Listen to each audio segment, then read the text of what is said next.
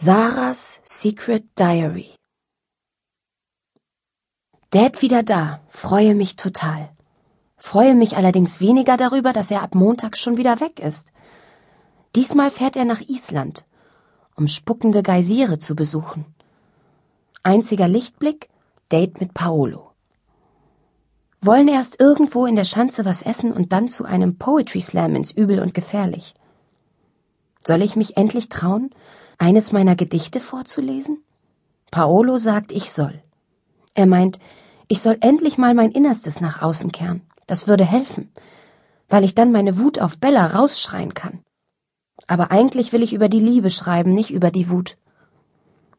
Du machst so spät noch was für die Schule? Nicht direkt, antwortete ich und klappte mein Heft zu. Du nimmst immer noch das olle Heft da? Schreibt man heutzutage nicht Blogs?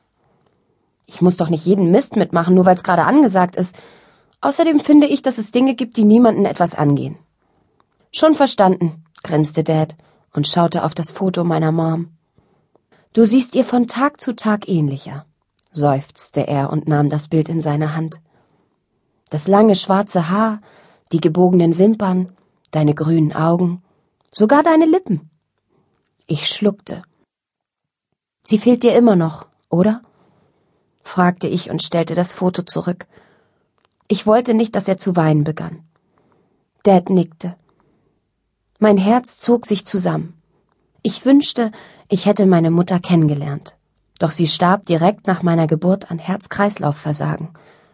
Alles, was mir von ihr geblieben war, waren Fotografien und eine Kette mit einem herzförmigen Granatanhänger, die ich Tag und Nacht trug. Wollen wir am Samstag etwas zusammen unternehmen? Klar, antwortete ich. Ich lass mir was einfallen, okay? Schlaf gut, Paps.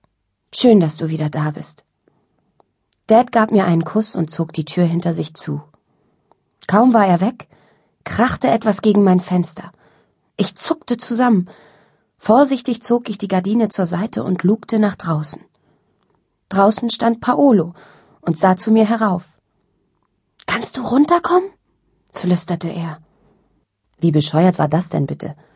In der Schule hatte er heute den ganzen Tag so getan, als hätte er mich noch nie vorher gesehen. Und jetzt gab er den Vorstadt Romeo? Warum hast du nicht angerufen? zischte ich in die Dunkelheit. Los, komm schon.